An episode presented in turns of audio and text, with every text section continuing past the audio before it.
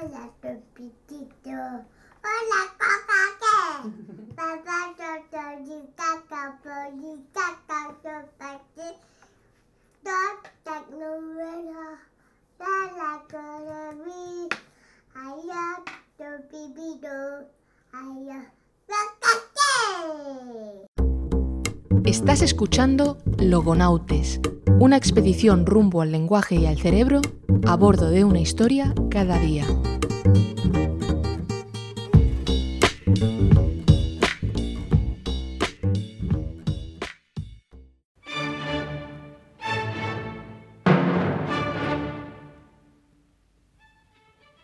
En un lado del cuadrilátero tenemos a Lord Byron, en representación de los Homo sapiens de cuatro años, que adquieren el lenguaje de manera natural e inevitable. Con cuatro años, Lord Byron ya sabe que lo que pensamos las personas no corresponde necesariamente con la realidad, que cada uno tiene sus pensamientos, sus idas de olla. Es decir, ha adquirido lo que se llama la teoría de la mente. O dicho de otra manera, ya es capaz de inferir estados mentales ajenos. Esto le permite, entre otras cosas, mentir, engañar y manipular a los demás, algo muy útil si te conviertes en escritor, infiel, moroso. Bueno, todos mentimos.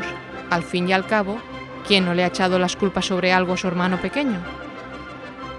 Pero este cerebrito Homo sapiens, aunque ya ha adquirido la mayoría de la gramática, aún está poco hecho. Necesita un par de vueltas más. Tendrá trabajo que hacer con la comprensión de la ironía y del sentido figurado, algo que Byron dominará e incorporará a su arte y a sus conversaciones cotidianas.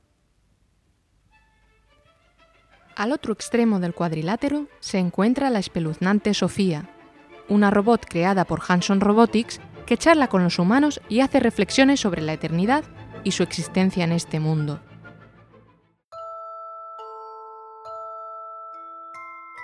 ¿Estás contenta de estar viva? Por tu tono deduzco que debería estarlo, pero todavía no he estado viva tanto tiempo como para saberlo. Ahora mismo estoy contenta de estar haciendo un amigo. Vamos a darle un crochet a esta robot, ahora que se había confiado. Pensábamos que Sofía, cuando decía cosas como esa, estaba creando frases de manera composicional, juntando palabras para formar sintagmas que irían dentro de otros sintagmas. Pero, oh sorpresa, resulta que estas preguntas y respuestas son guiones que alguien de Hanson Robotics ha introducido tal cual en el sistema de Sofía. ¡Ay, pillines! A ver, eso no es un problema. En los chatbots se utiliza mucho esta estrategia. El chatbot tiene que entenderte lo mejor posible y seleccionar de entre un conjunto de frases cuál es la que mejor se adapta como respuesta.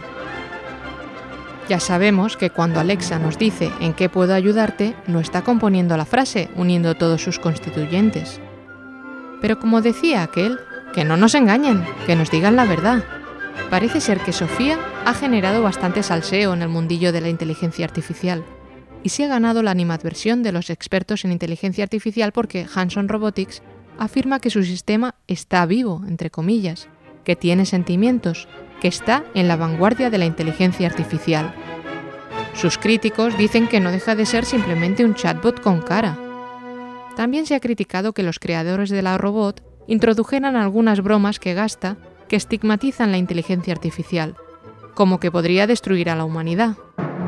Estas bromas se viralizaron y se extendieron por multitud de medios de comunicación. En definitiva, parece que Hanson Robotics quiere publicidad a toda costa, incluso a costa de la verdad, y que Sofía no es tan listilla como parece a primera vista. Volvamos a Mini Byron. Tiene cuatro años. Está sentado en la alfombra jugando con un soldadito de plomo. Anda mal, porque nació con una deformidad en un pie, probablemente lo que se llama pie equinovaro, que produce un pie zambo, hacia adentro, o hay quien lo considera el resultado de una poliomielitis infantil. En cualquier caso, le provoca una cojera que lo va a complejar toda su vida y que le va a doler para siempre. Su madre, ya viuda del capitán John Byron, le da amor y todos los cuidados. Cuando Byron crezca se pelearán mucho, pero ahora su madre todavía es su mamita querida y Byron todavía es su pequeñín travieso. Bien, analicemos lo que ha conseguido Byron en apenas cuatro años. A diferencia de Sofía, Byron no almacena frases en su sistema para después seleccionarlas de la manera más ajustada a las situaciones. El lenguaje natural no funciona así.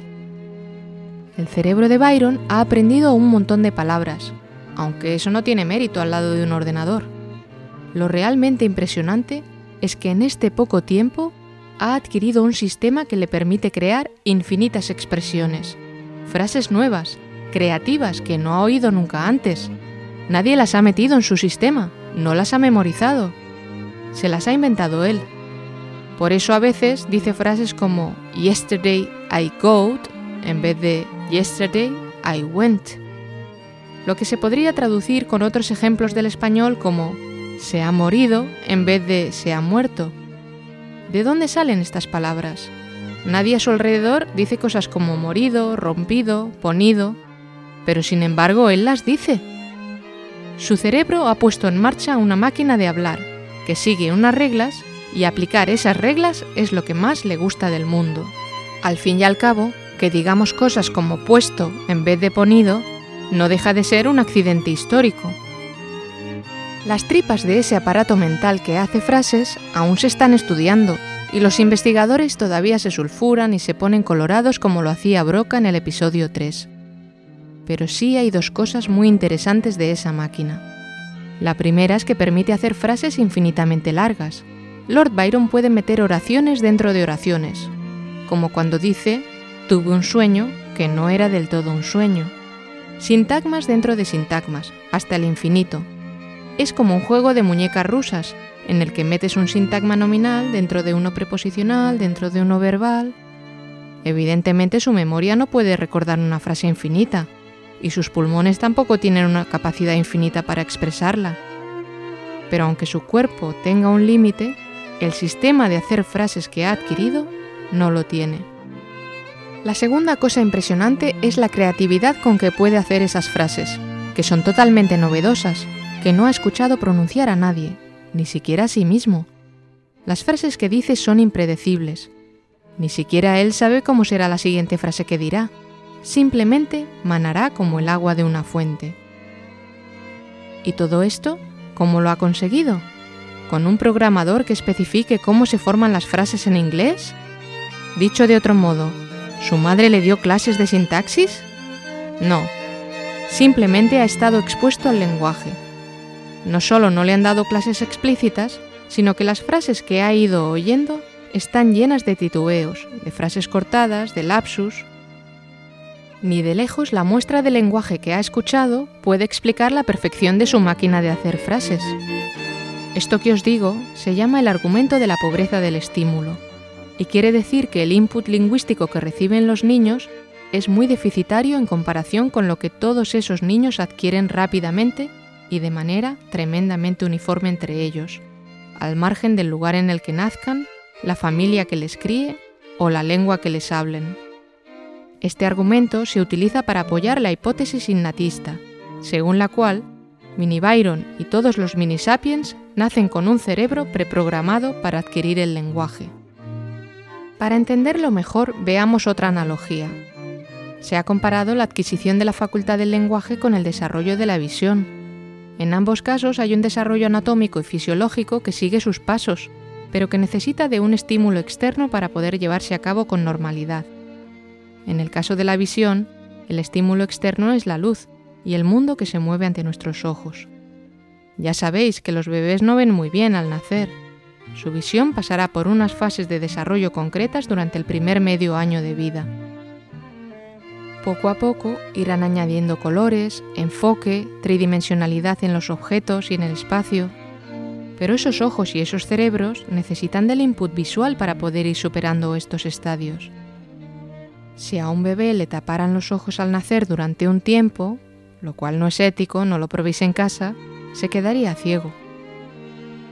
Pues bien, parecido a lo que pasa con la visión, el lenguaje pasa por las fases que vimos brevemente en el episodio anterior. Según la hipótesis innatista, el lenguaje sería una especie de órgano en nuestra cabeza que necesita estar expuesto a una lengua natural para ir desarrollándose y para ir definiendo la gramática de esa lengua en particular.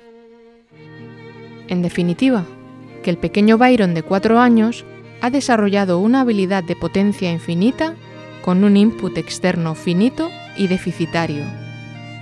Parece que los Homo sapiens van ganando el combate, porque Sofía no ha estado a la altura con sus guiones preprogramados introducidos por humanos.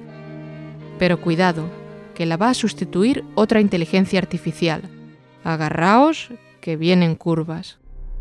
En julio de 2020 se ha dado a conocer un modelo de lenguaje autorregresivo que ha supuesto un bombazo en inteligencia artificial. No tiene un nombre tan bonito como Sofía, pero ha revolucionado a los expertos en aprendizaje automático.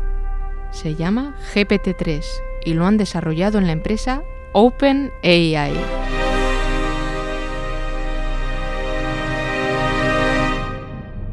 ¿Por qué están los de la inteligencia artificial tan excitados?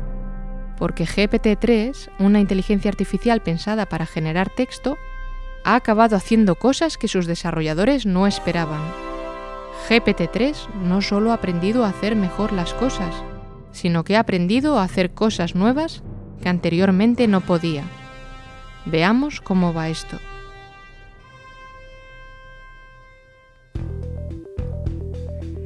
GPT-3 es un modelo de inteligencia artificial creado para generar texto, basándose en predicción de texto, ¿sabéis?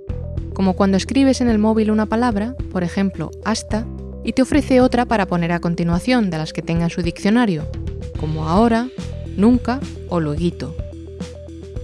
Esta inteligencia utiliza lo que se llama aprendizaje profundo o deep learning, que suena más cool, que son un conjunto de algoritmos de aprendizaje automático, o machine learning. Esto del texto predictivo puede parecer poca cosa cuando tienes un diccionario como el de tu móvil, en el que tienes que ir introduciendo poco a poco los términos que usas habitualmente y que éste no tiene. Pero la cosa cambia si le proporcionas todos los libros públicos en Internet, toda la Wikipedia y millones de documentos científicos y noticias de diarios. Es como si tuviera todo el conocimiento humano que está en Internet. El resultado es una sorprendente calidad de los textos, que no pueden diferenciarse de los escritos por humanos, salvo algunas pequeñas excepciones. Además, ha mostrado unas propiedades emergentes sorprendentes. Esta inteligencia artificial no solo es capaz de actuar como un chatbot y mantener una conversación de una alta calidad, es decir, siguiendo el hilo de lo que se está discutiendo y con unos comentarios relevantes, es decir, no recurre a aquello tan cutre cuando no sabe de qué le hablas, de interesante, cuéntame más sobre eso. No solo puede mantener estas conversaciones, sino que además puede encarnar a un personaje histórico y hablar desde su perspectiva. Así, si en este chatbot que encarna personajes le preguntas a Turing, a Einstein, a Platón o incluso a Dios qué es el fondo de microondas, una movida de física relacionada con el Big Bang, obtendrás respuestas diferentes, adecuadas a cada personaje. Pero ahí no queda la cosa. El nivel de comprensión de GPT-3 es tal que ha aprendido a programar dándole las indicaciones en lenguaje natural.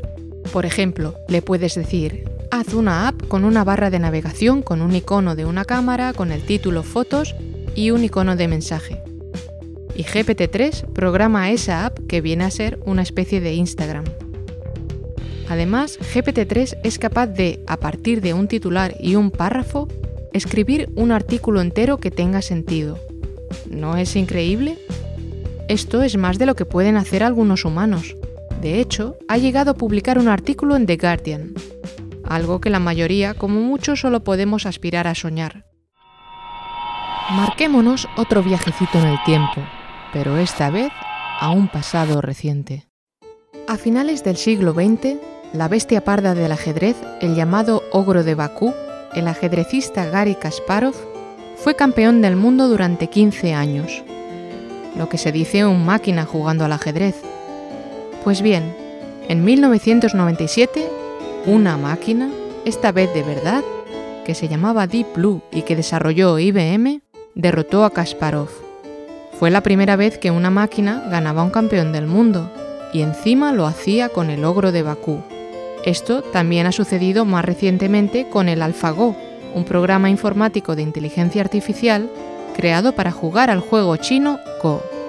Este juego de estrategia es considerado una de las cuatro artes esenciales de la antigüedad china. AlphaGo, que fue desarrollado por Google DeepMind, se convirtió en 2015 en la primera inteligencia artificial en derrotar a un profesional de Go. Lo interesante es que esta inteligencia artificial ha seguido jugando y entrenándose consigo misma, llegando a adquirir un nivel superhumano. Los humanos no saben exactamente por qué AlphaGo hace algunos movimientos y las partidas se estudian para intentar entender estrategias que antes nunca se habían utilizado. Es decir, que AlphaGo se ha convertido en un maestro de Go para los humanos. Los humanos hemos hecho máquinas para que hagan nuestras cosas, hablar, jugar, cuidarnos e incluso hasta rezar. Muchas inteligencias artificiales como GPT-3 están basadas en redes neuronales que imitan de alguna manera el funcionamiento del cerebro humano. Esas máquinas creadas a nuestra imagen y semejanza están superándonos en algunas tareas y a veces se giran las tornas y el monstruo enseña al doctor Frankenstein. Entonces, ¿quién ha ganado el combate? Dejémoslo en tablas. Digamos que los humanos perdemos y ganamos al mismo tiempo. Este podcast vale mucho, pero no te cuesta nada. Va directo de mi corazón a tus oídos sin pasar por ningún datáfono. Si quieres ayudar a rellenar la nave de combustible, suscríbete, haz una reseña en iTunes, dame un like, un corazoncito, un retweet, envíame algún comentario, un poquito de calor a través de esta misión sideral.